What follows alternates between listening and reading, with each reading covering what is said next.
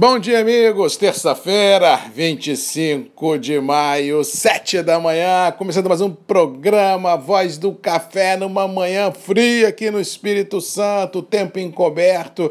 temperaturas em declínio, ao que parece, quarta e quinta-feira, temperaturas cairão bastante em todo o sudeste do Brasil, incluindo também o Espírito Santo, nos municípios mais próximos ao litoral do sul da Bahia e também do Espírito Santo. É possível que tenha uma chuvinha rápida, mas nada representativo, que nós teremos mesmo de quarta-feira em diante é um declínio das temperaturas, mas a princípio, em tese, não tem chance de de frio extremo em regiões produtoras que venha a causar traumas em lavouras. O que temos é muito mais uma ansiedade do que um risco real de geada em regiões produtoras de café do sudeste do Brasil. Pode ser que tenha geadas de baixadas assim em Mato Grosso, em São Paulo, mas nada em região cafeeira que possa impactar as cotações vigentes, ou seja, os próximas 24, 48 e 72 horas serão marcados por muita ansiedade, por muita adrenalina adrenalina, todo mundo de olho no céu e nos radares meteorológicos para ver o que, que vem por aí. Mas a princípio o que temos de confirmado é o seguinte: tempo aberto, frio, mas por enquanto sem risco claro de geada em regiões produtoras. Com relação aos mercados, tivemos ontem um início de semana, entre aspas, tranquilo, dólar de, acima de 5,30, Nova York e Londres consolidando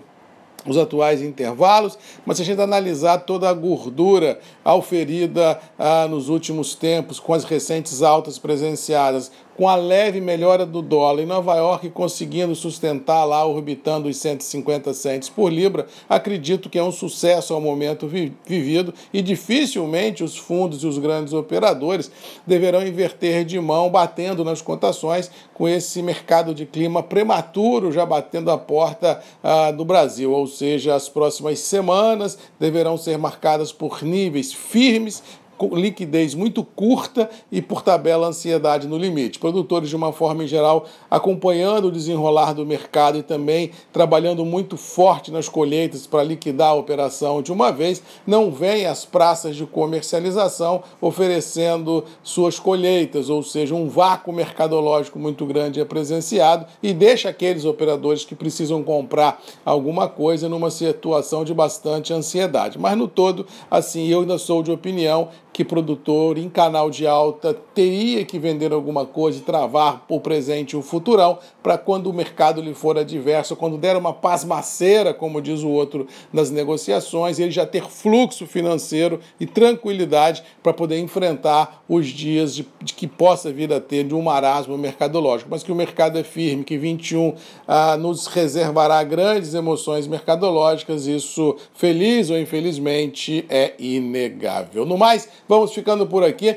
desejando a todos uma boa terça-feira fria em todas as regiões produtoras. Que Deus nos abençoe, que a gente possa com certeza enfrentar os desafios e vencê-los e torcer para que o clima continue a ajudar os trabalhos de colheita do Conilon e do Arábia, que não traga é, mais transtornos aos produtores, porque o mercado já tem força nas próprias pernas para manter os atuais níveis de preço e não descartando leves melhores e tudo que nós não precisamos. E eu eu não torço por isso, é por mais problema na cabeça do produtor numa questão climática. O produtor já tem problema demais para enfrentar, com conta que não fecha, com custos aviltantes, com mercado atolado. O que a gente não precisa é torcer por o caos para o mercado subir ainda mais. Vamos torcer para que a tranquilidade reine, para que os preços fiquem firmes e que o mercado suba pelas próprias pernas, pelas verdades das quais já estão precificadas